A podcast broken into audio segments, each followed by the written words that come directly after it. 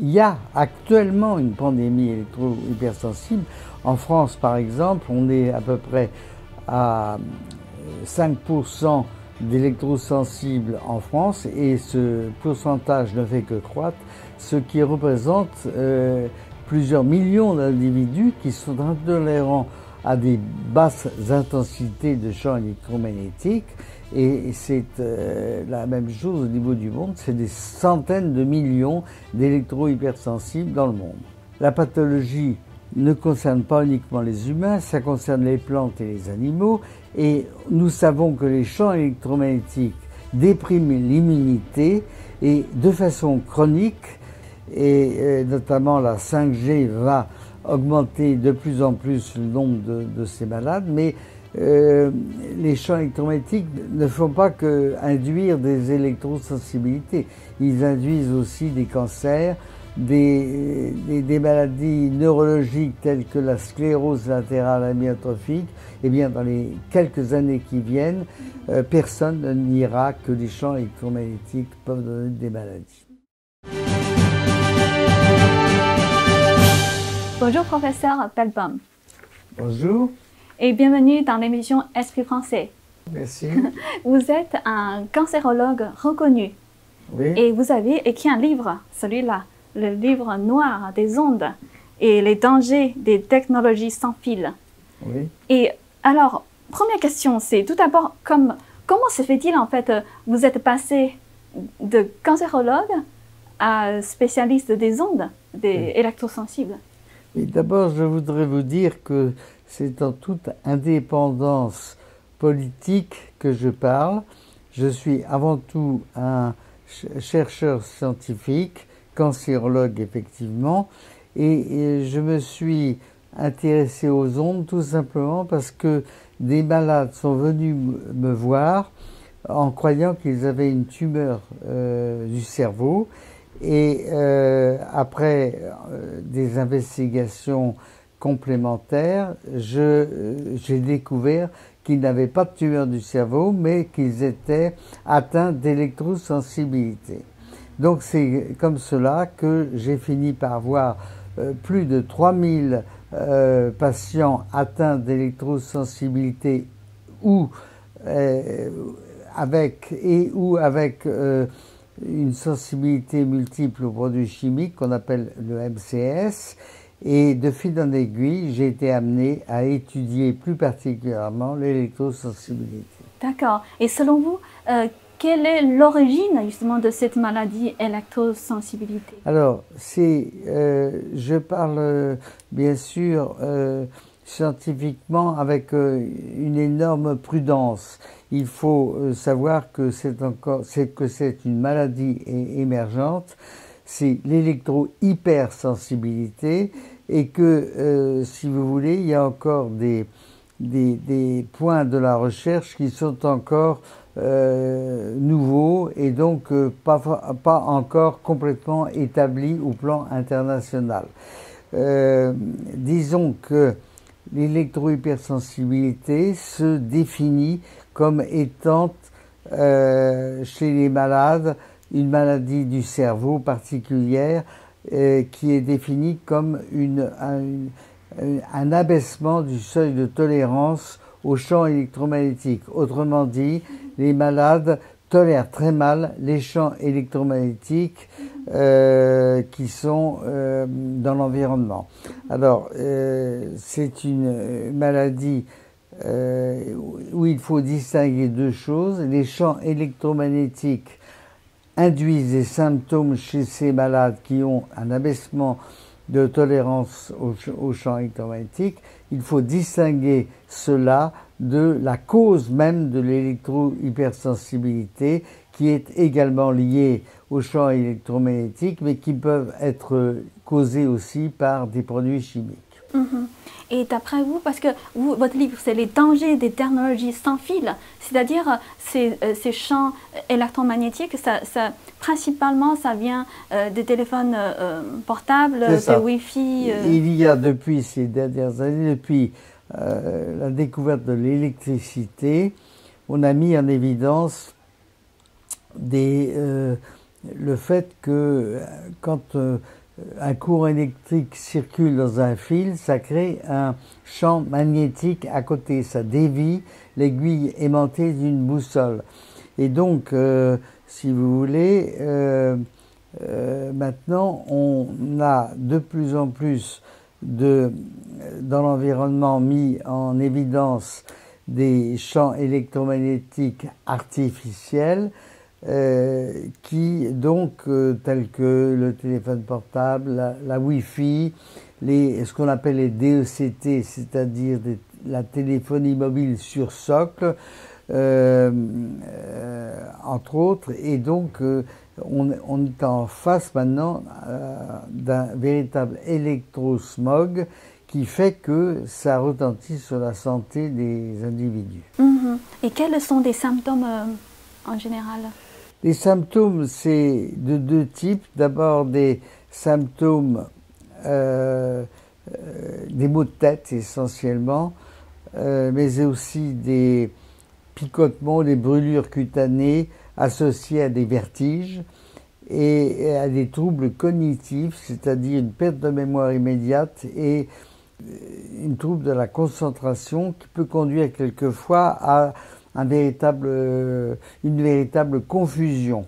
Et puis à cela s'ajoutent des manifestations plus chroniques qui sont l'insomnie, la fatigue et la dépression. Donc si vous voulez, euh, c'est l'ensemble de ces symptômes qui ne sont pas spécifiques en eux-mêmes, mais dont l'association permet de reconnaître la maladie, euh, dont le diagnostic se fait grâce à l'existence de ces symptômes, mais aussi à, grâce à des tests biologiques qui permettent de mettre en évidence l'existence de marqueurs biologiques. Donc c'est un, une maladie maintenant du, du système nerveux central qui repose sur des critères diagnostiques cliniques, biologiques et radiologiques. Et c'est ça, euh, depuis dix ans, nous avons fait des recherches et montré que que, que c'était une maladie, un désordre pathologique qu'on pouvait, dont on pouvait faire le diagnostic, traiter et même prévenir, puisque dans, dans la plupart des cas, les champs électromagnétiques sont en cause. D'accord. Et comment vous pouvez, c'est-à-dire euh, diagnostiquer, c'est-à-dire vous pouvez savoir s'il euh, y a un lien euh, en causalité euh, de ces maladies, enfin, des, des symptômes avec le, les, les ondes? Alors, comme je l'ai dit, il y a deux liens. Il y a le, lien entre les champs électromagnétiques et les symptômes et le lien étiologique qui cause l'électro-hypersensibilité. C'est deux approches différentes. Et nous venons, euh, il y a quelques mois, de publier les résultats au plan international montrant que les champs électromagnétiques pouvaient euh, donner tous ces, euh, causer ces liens. Alors, le principal argument est de dire que l'électrosensibilité est apparue simultanément euh, au développement des technologies sans fil, c'est-à-dire qui font appel, qui émettent des, des, champs électromagnétiques, et que euh, deuxièmement, euh, on sait chez l'animal que les champs électromagnétiques sont très dangereux et également au niveau des plantes. Donc, ce qui veut dire que on a, on a euh, des, arguments expérimentaux chez les animaux, chez les plantes et les animaux, et puis on a des arguments qui sont d'ordre euh, conjoncturel, fonction de ce qui arrive, et qui nous permettent de dire que la maladie avant avant l'existence des champs électromagnétiques, cette maladie n'existait pas. Depuis le, le, le, le fait que euh, a développé des technologies euh, sans fil, etc., la maladie est apparue. Donc, ça n'est pas une cause, mais c'est un, un, argument de cause.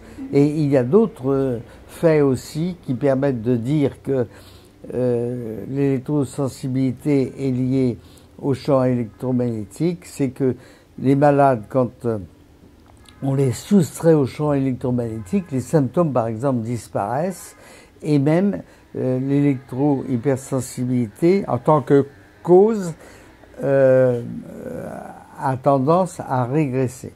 Voilà, donc c'est une suite d'arguments que nous avons publiés. Il est difficile de, euh, de comprendre tout ce qui se passe, mais euh, indiscutablement, nous avons affaire à une pandémie, une véritable pandémie, parce que tous les pays sont concernés, euh, la Chine aussi bien que l'Europe et aussi bien que les États-Unis. Et, c'est d'ailleurs une maladie qui est reconnue par l'OMS en tant que telle, mais dont, bien sûr, la cause au champ électromagnétique est encore en discussion. D'accord, donc euh, selon vous, il y aura une euh, pandémie électrosensible? Il y a actuellement une pandémie électro-hypersensible. En France, par exemple, on est à peu près à 5% d'électrosensibles en France et ce pourcentage ne fait que croître, ce qui représente euh, plusieurs millions d'individus qui sont intolérants à des basses intensités de champs électromagnétiques et c'est euh, la même chose au niveau du monde, c'est des centaines de millions d'électro-hypersensibles dans le monde. Donc euh, vous dites qu'il y a plusieurs millions de Français souffrent, enfin, c'est-à-dire intolérants aux, ondes. Intolérants aux faibles intensités de champs électromagnétiques, qui est la définition de l'électrosensibilité. Car on peut être intolérant aux champs électromagnétiques à des intensités euh, élevées, bien sûr, et ça ne rentre pas dans l'électrosensibilité. Rentre dans l'électrosensibilité les gens qui sont intolérants aux faibles intensités de champs électromagnétiques. Et c'est d'ailleurs toute la difficulté euh, concernant la reconnaissance de cette maladie. Ah, parce que si il y a plusieurs millions de Français, ça doit normalement ça doit faire un grand bruit.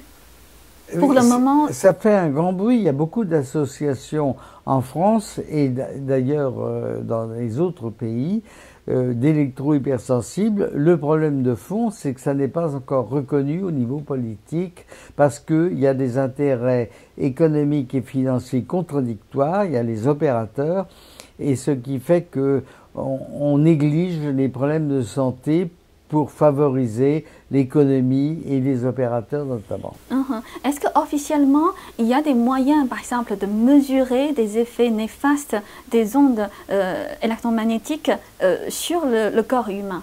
Il n'y a pas de méthode qui permet de, de, de mesurer l'effet des champs électromagnétiques sur le corps humain. Il n'y a que des signes indirects conséquences des champs électromagnétiques, mais avec des symptômes cliniques et biologiques et radiologiques qui sont des conséquences de, euh, de, ces, de l'effet néfaste des champs électromagnétiques, mais qui sont non spécifiques. C'est-à-dire qu'on peut pas, euh, on peut bien sûr mesurer euh, l'intensité de ces effets, mais euh, ça n'est qu'une conséquence indirecte des champs électromagnétiques, c'est pas une mesure directe des champs électromagnétiques. Et on distingue chez les, électro-hypersensibles trois stades. Un stade où les, les effets sont euh, négligeables, sont, sont peu intenses. Un stade intermédiaire où ces effets sont euh, déjà prédominants et enfin un stade, euh, un troisième stade évolutif où les effets sont analogues, sont, entrent dans le cadre d'une maladie de type Alzheimer, c'est-à-dire qu'on est là dans des syndromes confusionnels majeurs et des maladies neuropsychiatriques. D'accord, donc euh, c'est-à-dire il y a des gens peut-être ils sont malades, mais ils ne savaient pas que c'est à cause des ondes. Voilà, ça c'est le stade 1 ils, sont, ils ont des symptômes.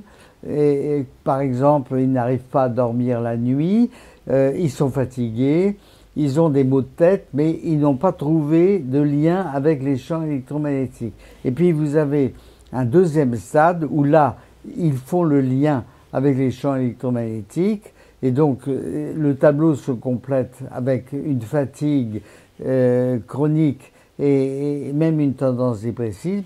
Et puis le troisième stade, où il y a un syndrome confusionnel qui s'installe et où euh, si vous voulez, là, euh, on, on, entre dans le domaine de, des de la neurologie et de la psychiatrie et où le tableau se rapproche d'une maladie d'Alzheimer. Mmh, ok, donc ça peut être vraiment très grave en fait. Oui, c'est très grave. Nous avons quelques cas dans, dans la série de 3000 malades électrohypersensibles analysés. Nous avons des cas d'atrophie cérébrale, c'est-à-dire que sous l'effet des champs électromagnétiques, les neurones, certains neurones du cerveau dégénèrent et meurent, et donc on entre dans, dans des pathologies euh, neuropsychiatriques lourdes. Mhm. Donc en fait, selon vous, vraiment c'est une maladie réelle, c'est pas. C'est une maladie réelle, absolument réelle. Ça n'est pas, euh, si vous voulez, une, invention des malades. Ils sont véritablement malades. Le problème que nous avons aujourd'hui, c'est de savoir comment cette maladie va évoluer en, termes euh, de, pourcentage de maladies type Alzheimer, par exemple, euh, c'est encore du domaine de la recherche. D'accord. Mais est-ce que dans le milieu scientifique, ce sujet, c'est un tabou? Ou euh, il y a une division sur les avis Nous sommes. Il y a deux niveaux. Oui. Il y a le niveau purement scientifique, où là encore, il y a des controverses qui existent au plan scientifique parce qu'on ne connaît pas encore tout à fait le mécanisme d'action des champs électromagnétiques sur le corps et sur le cerveau notamment, et où euh, il y a très peu d'équipes dans le monde qui travaillent sur l'électrosensibilité. Nous sommes leaders dans le monde avec une, une série qui est la plus grande euh, série de, de, ce type de malades. Euh, et, et, nous avons une database qui est euh, aujourd'hui la, la, plus importante dans le monde. Bon. Mais euh, ça, c'est une controverse scientifique où on peut discuter tel ou tel point de vue de la maladie. Et puis vous avez surtout une euh, controverse sociétale, politique, c'est-à-dire que les, là nous avons des, en face de nous des, non-reconnaissance de la maladie par les, les, pouvoirs politiques, tout simplement pour protéger les intérêts des opérateurs. Donc ça veut dire que là, c'est un domaine qui n'est pas euh, scientifique, mais qui est très souvent polémique, et c'est ça qui fait la difficulté de, de de reconnaissance de cette maladie. D'accord. Parce que j'ai entendu, c'est en 2018, c'est ça, je pense que vous avez eu un avertissement euh, de, du Conseil euh, de l'Ordre des médecins. Alors, c'est exactement le reflet de, la, de ce que je venais de dire. Ce n'est pas une controverse scientifique, c'est tout simplement parce que les, euh, une firme euh, opérateur particulière euh, m'a apporté plainte au Conseil de l'Ordre pour ce qui était de de ma pratique médicale et que le Conseil de l'ordre, dans un premier temps, a euh, m'a donné un avertissement. Mais le problème va être réglé car j'ai fait appel, nous avons fait appel et que euh, ceci doit se juger dans les semaines qui viennent et que euh, manifestement le Conseil de l'ordre a failli à, son, à sa déontologie en, en m'attaquant sur des données qui n'étaient pas euh, correctes au niveau de la médecine, notamment l'électrohypersensibilité a été reconnue par l'OMS et, et, donc euh, euh, ceci, j'ai toujours dans ma pratique défendu les malades avant euh, euh, les, les, considérations politiciennes et, et donc aujourd'hui, 90% des électrohypersensibles sont reconnus comme handicapés. C'est une véritable pathologie qu'il faut en tant que médecin euh, prendre en charge. Donc je n'ai rien à regretter en ce qui me concerne. Et si c'était à refaire, je ferais pareil, c'est-à-dire euh, prendre en charge les malades, les traiter, euh, comprendre la maladie d'abord, les traiter et éventuellement prévenir cette pathologie euh, majeure qui, qui, est très importante au plan euh, mondial puisque euh, nous sommes en présence d'une pandémie euh, aussi, aussi grave, si ce n'est plus grave que le, le Covid-19. Et d'ailleurs, je dois à ce sujet vous dire la chose suivante, c'est que la pathologie ne concerne pas uniquement les humains, ça concerne les plantes et les animaux, et en, particulier les animaux. Et nous savons que les champs électromagnétiques dépriment l'immunité et de façon chronique, mais on doit euh, absolument admettre que les champs électromagnétiques euh, non ionisants, c'est-à-dire euh, non thermiques, qui créent donc qui sont qui ont des fréquences inférieures à la lumière visible sont pathologiques et peuvent être générateurs de maladies virales. D'accord, donc c'est vraiment dangereux pour tous les êtres vivants en fait, seulement les... pour tous les êtres vivants. Euh, il y, a des milliers d'articles aujourd'hui qui disent que c'est dangereux pour les plantes, pour les animaux et maintenant pour l'homme.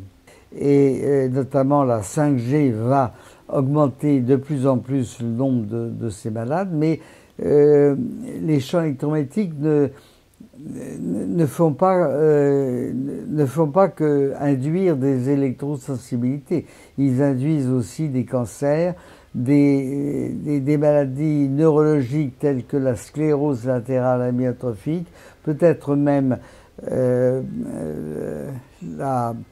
euh, la, sclérose en plaques et enfin, il faut savoir que les enfants sont très vulnérables aux champs électromagnétiques et ça peut donner des troubles du comportement chez l'enfant, voire de l'autisme. Tout ça est en, évolution au plan des recherches et c'est-à-dire que ça explique que euh, le pouvoir politique ne voit que la partie économique du sujet et, néglige les effets euh, sanitaires, euh, tout simplement parce que ils euh, espèrent qu'il n'y aura rien à voir au niveau scientifique et que euh, les médecins donc n'auront pas à traiter les malades parce qu'ils refusent d'avoir de, une, offensive vis-à-vis des, des, des, opérateurs et tout simplement pour défendre les intérêts économiques des pays. Donc c'est un, un, grand euh, problème actuellement, mais il faut savoir que du, en France, du temps de Pasteur, tout le monde, y compris les politiques, était contre la théorie des germes de Pasteur, c'est-à-dire le fait que les microbes pouvaient donner des maladies. Maintenant, personne ne pourrait nier que les microbes peuvent donner des maladies. Eh bien, dans les quelques années qui viennent, euh, personne ne niera que les champs électromagnétiques peuvent donner des maladies. Mhm, ok. Et tout à l'heure, vous dites que c'est déjà reconnu par OMS, mais est-ce que c'est reconnu aussi en France? En France, il est reconnu que les... Alors, la maladie est reconnue par l'OMS, mais par contre, ce qui n'est pas reconnu par l'OMS, c'est qu'on peut en faire le diagnostic. Est-ce que et que c'est lié au champ électromagnétique? Et nous, nous allons, je, je fais partie d'une commission euh, au niveau de l'OMS qui euh, informe l'OMS sur les, les, travaux de recherche qui sont aujourd'hui effectués.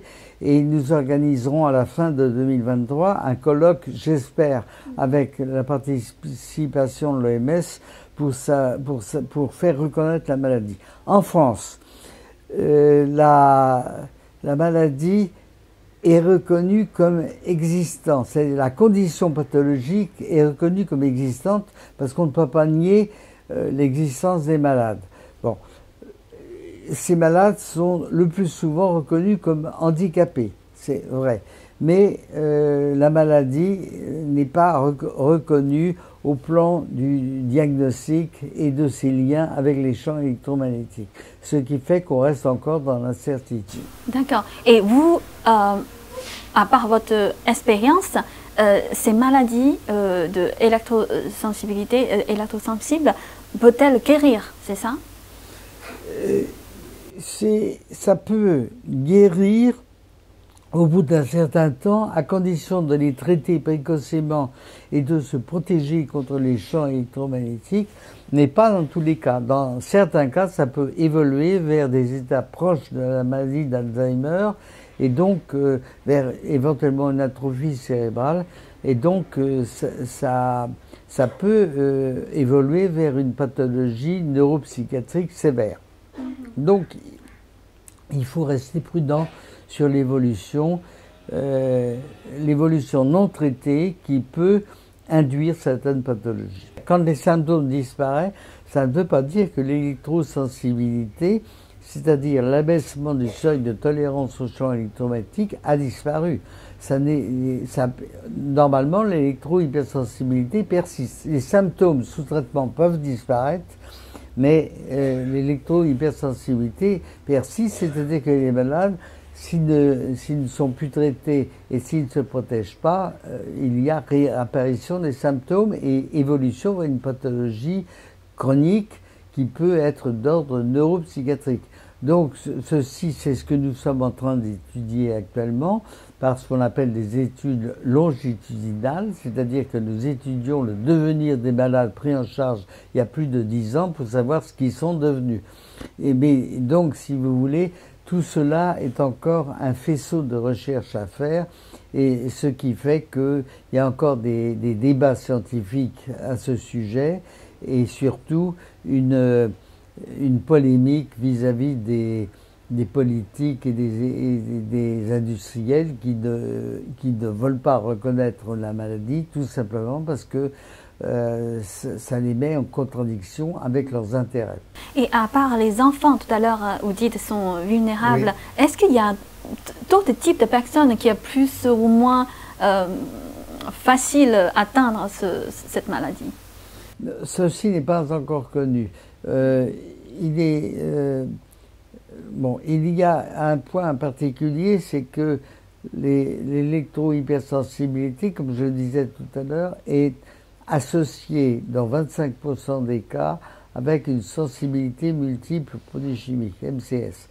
Pour le MCS, nous avons des facteurs génétiques qui sont connus, c'est-à-dire qu'il y a une susceptibilité génétique. Pour ce qui est de l'électro-hypersensibilité, les recherches sont en cours. On ne peut pas encore dire avec certitude qu'il y a un facteur euh, génétique en cause. Et de toute façon, ce que l'on sait, en tout cas, c'est qu'il y a probablement un mécanisme épigénétique, c'est-à-dire une dysrégulation des gènes qui euh, apparaît au cours de l'exposition prolongée au champ électromagnétique. Mais nous n'en savons pas plus. Ce domaine est très compliqué, mhm. en fait. D'accord. Et parce que vous, vous avez qualifié, enfin, tout à l'heure j'ai entendu vous dites il y a des symptômes comme euh, l'insomnie, euh, la fatigue, même la dépression. Donc ça c'est quelque chose, je pense... Non spécifique. Ouais, ça n'est pas spécifique de la maladie, mhm. mais si vous voulez, c'est cette triade symptomatique euh, insomnie, fatigue chronique et tendance dépressive, mhm. lorsque c'est associé à des maux de tête et à des, des par exemple des, des, vertiges et des troubles de la, des troubles cognitifs, ça évoque la maladie au plan clinique, mais ce n'est pas suffisant pour porter le diagnostic. Il faut avoir recours à des tests biologiques qui sont euh, actuellement en voie de reconnaissance au niveau mondial et éventuellement des signes euh, radiologiques. Ce, test biologique, concrètement, c'est quoi en fait? Euh, C'est des dosages de certaines molécules dans le sang, par exemple l'histamine ou une certaine protéine qui est la protéine S100B, et une autre protéine qui est la nitrotyrosine. Tous ces facteurs-là euh, joint aux symptômes cliniques permettent de porter le diagnostic. Il y a d'autres facteurs encore, tels que la mélatonine dosée dans les urines, des neurotransmetteurs dans le cerveau qui prouvent que c'est une maladie du cerveau. Euh, tout cela permet d'établir le diagnostic avec dans, dans certains cas aussi des études radiologiques. Donc vous voyez qu'on est ici sur des arguments objectifs qui n'est pas du domaine de la euh, qui n'est pas du domaine subjectif euh, comme les symptômes nous, le disent. Et c'est depuis 10 ans que vous êtes dans, cette, dans ce domaine? Depuis 2009. 2009, ok, donc ça fait 13 ans. Ça fait 13 ans. Donc ça fait 13 ans que vous êtes dans, dans les études de, de ce domaine. Vous avez collecté des milliers de cas je suppose. Ah, nous sommes à plus de 3000 cas.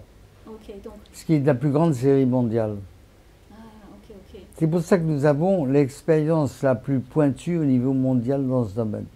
Ok. Et les travaux scientifiques et aussi tous les cas que vous avez euh, Oui. euh, collectés, c'est-à-dire, euh, c'est vraiment prouver le lien de causalité entre les ondes Oui, électromagnétiques et le- l'électrosensibilité. Bah, Nous avons publié un article accepté euh, au niveau international par euh, un- le comité de lecture de la revue en question, où nous euh, argumentons, nous apportons des arguments pour dire que ce sont les champs électromagnétiques qui sont bien la cause de la maladie et la cause des symptômes. Deux choses différentes.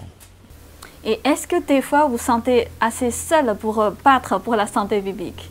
Non, parce que je suis peut-être un peu isolé en France, euh, considéré comme un mouton noir par les, les politiques, mais euh, au niveau international, euh, je, je suis dans un consensus international qui un jour, euh, avec des Américains, des Européens, etc., qui un jour aura raison, car les oppositions euh, scientifiques ne sont pas très bonnes, c'est surtout ne sont pas très valables, c'est surtout des oppositions politiques et là on est dans le domaine de la polémique et donc euh, dans une situation où effectivement en France je suis un petit peu le noir, mais euh, à à l'étranger, euh, au niveau scientifique, il y a une communauté médico-scientifique internationale qui, est, qui adhère à, à ce que je fais et qui eux-mêmes euh, contribuent à faire émerger la vérité. Donc, euh, si vous voulez, le, euh, mon positionnement est la recherche de la vérité pure. Et donc, euh, euh, quand on a, en utilisant les moyens de la science, et donc lorsqu'on a cette idée-là en tête, les oppositions politiques n'ont rien à voir.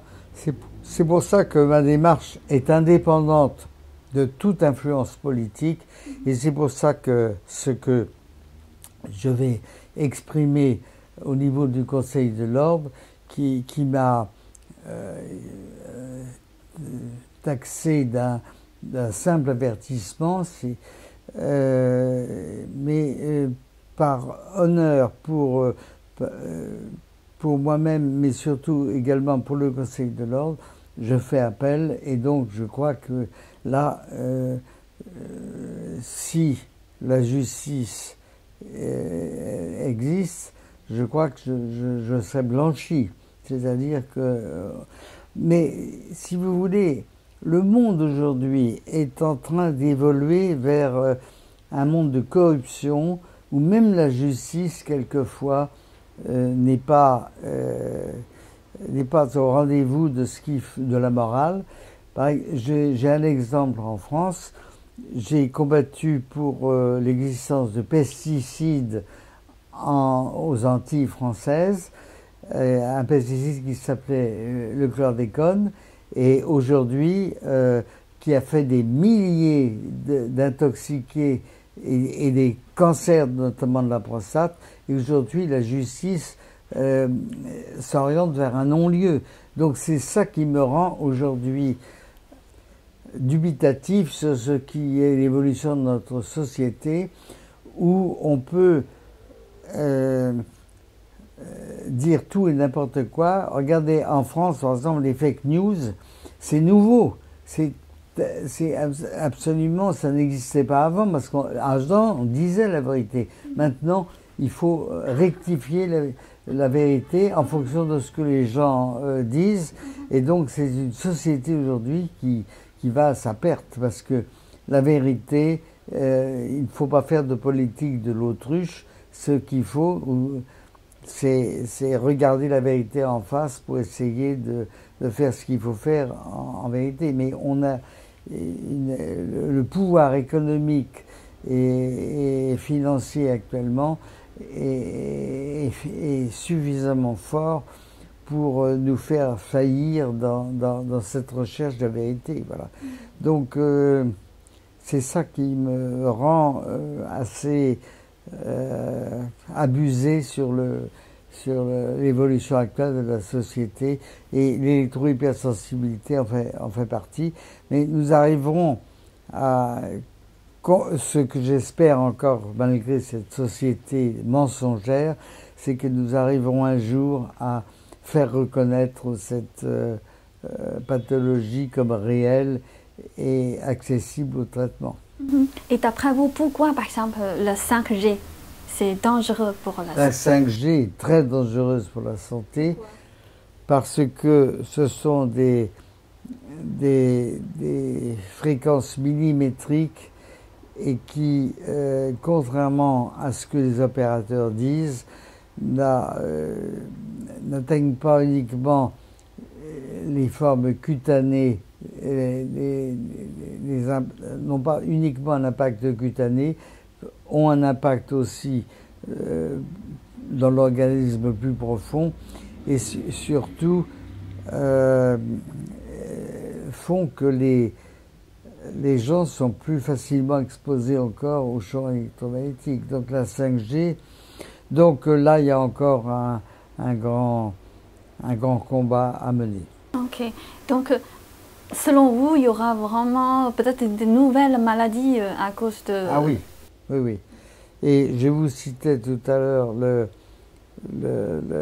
la pandémie de Covid-19.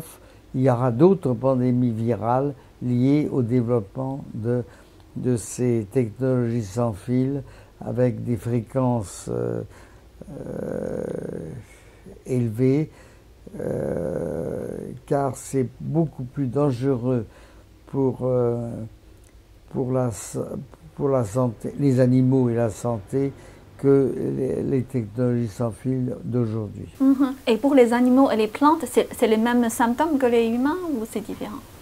Chez les, les, plantes, c'est différent. C'est tout simplement euh, des, arbres ou des plantes qui ne poussent plus quand elles sont exposées aux champs électromagnétiques. Et pour ce qui est des animaux, c'est des euh, symptômes euh, alors, pas qui ressemblent à ce qui existe chez l'homme et surtout à des points de vue biologiques, c'est-à-dire que on a des marqueurs biologiques qui sont perturbés également. Et j'ai vu aussi que vous dites, même pour les compteurs Linky, parce que maintenant, chez tout le monde, on a le compteur Linky. Euh. Non, non, non, absolument pas. Ah bon, en tout cas, chez moi, c'était euh, c'était installé. Apparemment, c'est aussi dangereux? Ah, bien sûr. Ah, pourquoi? Parce que ça, ça, si vous voulez, ça émet des champs électromagnétiques et des courants porteurs en ligne euh, D'ailleurs, dans ma série de, de, de, malades électrosensibles, il y a un, un, nombre non négligeable de malades qui, dont la maladie s'est déclenchée à cause des Linky, ah des compteurs intelligents. Oui, c'est tout cela. Ça fait partie du smog, de l'électrosmog.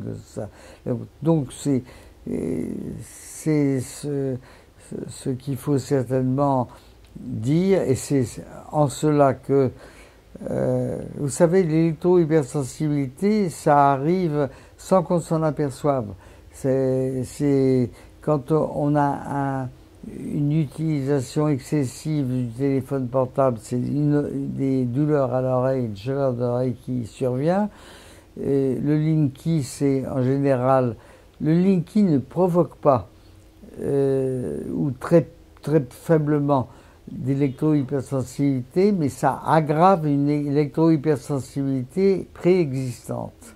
Donc, si vous voulez, euh, c'est à déconseiller, surtout quand on est électro-hypersensible. Et si vous voulez, il faut essayer de, de s'en passer quand on peut. Donc, d'ailleurs, les, l'opérateur qui pose les lignes qui reconnaît qu'en cas d'électro-hypersensibilité, il retire le compteur Linky. Ah, donc c'est possible C'est pas obligatoire. Ah. Ça n'est pas obligatoire. La pose d'un compteur Linky n'est pas obligatoire. On peut se la faire retirer. Donc, euh, ça, a été en particulier l'une des plaintes euh, contre moi, mais euh, je persiste et signe et dis qu'aujourd'hui, il faut diminuer au maximum l'émission de champs électromagnétiques à domicile, mais aujourd'hui, vous avez vraiment un électrosmog tout azimut à l'intérieur de chez vous, lorsque vous avez le Linky, lorsque vous avez des, des, technologies sans fil, etc. Euh, et aussi à l'extérieur, lorsque votre habitation est proche d'une ligne à haute tension ou d'un transformateur électrique, vous êtes environné de champs électromagnétiques. Donc c'est de plus en plus difficile, lorsqu'on est devenu électrosensible notamment, pour vivre dans une euh, zone euh, habitable sans champs électromagnétiques. Mmh, mmh, mmh. Donc quel est votre conseil en fait pour que les gens puissent protéger, se protéger bah, Il y a deux. Il y a deux types de situations. Où vous êtes électro-hypersensible ou n'êtes pas encore électro-hypersensible. Pour les électro-hypersensibles, le, euh, le message de fond est bien sûr de se traiter, de se faire traiter le plus rapidement possible et euh, d'avoir une éviction des champs électromagnétiques la plus grande possible, dans la mesure du possible. Alors, cela, c'est par exemple ne pas utiliser de téléphone portable, euh, euh, restreindre l'utilisation d'un ordinateur et en tout cas avoir une connexion filaire et non pas en Wi-Fi, porter des vêtements anti-ondes, protecteurs anti-ondes. Oui, ça existe. Oui, ça existe, oui. Et, et euh, effectivement euh, fuir les, les, zones, euh, les lignes à haute tension, les, ne pas se faire poser de compteur Ligui à domicile, etc., etc. Pour ce qui est des non électro-hypersensibles, il faut, si possible, faire ce qui est, dit pour les électro-hypersensibles, notamment réduire l'utilisation du téléphone portable à 20 minutes par jour. Alors, utiliser éventuellement des, des oreillettes, utiliser un ordinateur sans Wi-Fi connecté en fil, ne pas se faire poser de compteur Linky, ce qui n'est pas toujours facile, mais il faut savoir résister. Et euh, voilà. Donc, et euh, voilà. Donc, donc euh, nous sommes avec des messages de prévention, sachant que l'électrohypersensibilité est une maladie qui est très probablement induite par les, par les champs électromagnétiques. Mhm.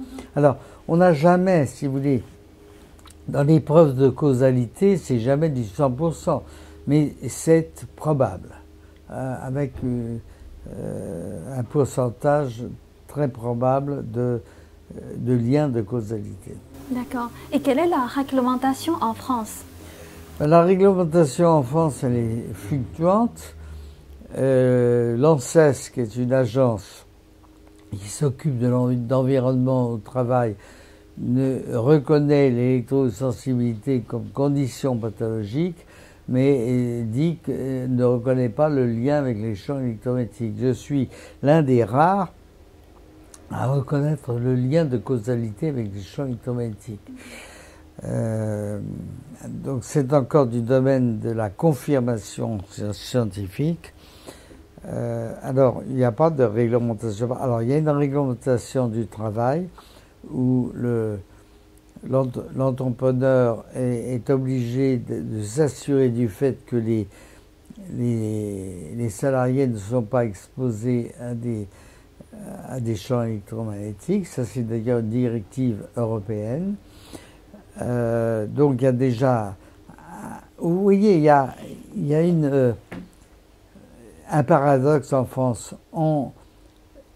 On admet que les champs électromagnétiques sont dangereux, puisque même au niveau du droit européen, euh, c'est le cas. Mais d'un autre côté, lorsqu'on parle des maladies, on n'admet pas forcément que c'est lié au champ électromagnétique. Donc c'est ça le, paradoxe euh, qui fait que euh, nous sommes aujourd'hui encore dans une, situation de crise à ce niveau-là. Hum, hum. Parce que vous, vous avez qualifié, j'ai vu euh, votre phrase, vous parlez d'un fléau planétaire et d'un crime contre la santé publique. Oui, bien sûr. C'est un crime planétaire parce que c'est une véritable pandémie. Euh, le nombre d'électro-hypersensibles augmente. bon, à partir du moment où euh, cette électro-hypersensibilité est partout et qu'on sait qu'elle peut évoluer vers des états proches de la maladie d'Alzheimer, on est dans une situation où euh, c'est les, sociétés, les industries qui créent la, maladie. Donc, euh, si, vous voulez, on est contre un crime sanitaire. Ça, ça n'est pas aussi visible euh, par, euh, par, par, exemple, comme la guerre en Ukraine, où manifestement il y a, des, il y a des, un, effet euh, génocidaire qui, qui existe, c'est moins visible, mais ça, ça, relève tout de même d'une espèce de crime contre l'humanité, comme également les pesticides. Donc on n'est on n'est pas dans, dans quelque chose de, d'aussi nettement établi mais euh, c'est une, hypothèse qu'on doit avoir à l'esprit lorsqu'on aborde le, cette euh, électro-hypersensibilité. Et avant de conclure notre euh, interview, quel est votre message à passer au pouvoir politique et économique? Si vous voulez, je ne me fais pas d'illusions. Le pouvoir politique et économique ne prendra pas la décision de reconnaître la maladie, ou elle survient euh, tard, tardivement. Et mon combat actuellement, c'est via l'OMS, c'est-à-dire faire reconnaître par l'OMS cette euh, pathologie. Là encore, ce sera difficile parce que l'OMS, euh, si vous voulez, est financée en grande partie par les opérateurs. Donc il y a des conflits d'intérêts à ce niveau-là. Alors ce que je dis, c'est que la seule chance que nous ayons euh, d'en finir avec le, problème actuel, c'est de mettre le système, euh, c'est de mettre la santé et l'environnement euh, comme prioritaire par rapport au système économique. Mais tant qu'on n'aura pas inversé cette priorité, nous, nous courons à la catastrophe. C'est, je, je, crois que euh, avant de m'en aller de ce monde, je vais essayer encore d'organiser un congrès international avec l'OMS. Je ne sais pas si ce sera possible parce qu'il y a des interférences, euh, des conflits d'intérêts au sein même de l'OMS et, donc, euh, si on a une reconnaissance par l'OMS, de, alors ce que je pourrais ajouter, si on a une reconnaissance un jour par l'OMS d'un lien entre champ électromagnétique et électrohypersensibilité, ou tout au moins une façon de diagnostiquer l'électrohypersensibilité. Autrement dit, si nos, travaux de recherche sont, qui sont publiés dans des revues à comité de lecture internationaux, euh, si c'est reconnu par l'OMS, euh, on aboutira à euh, une décision de l'OMS qui aura une valeur juridique. Je crois que l'un des problèmes majeurs, c'est peut-être cela sur lequel je dois insister, c'est que le problème pourra être réglé au plan politique si on a un appui des juges et des avocats. donc c'est le problème juridique que le problème se pose. Merci beaucoup, professeur. Voilà. Au.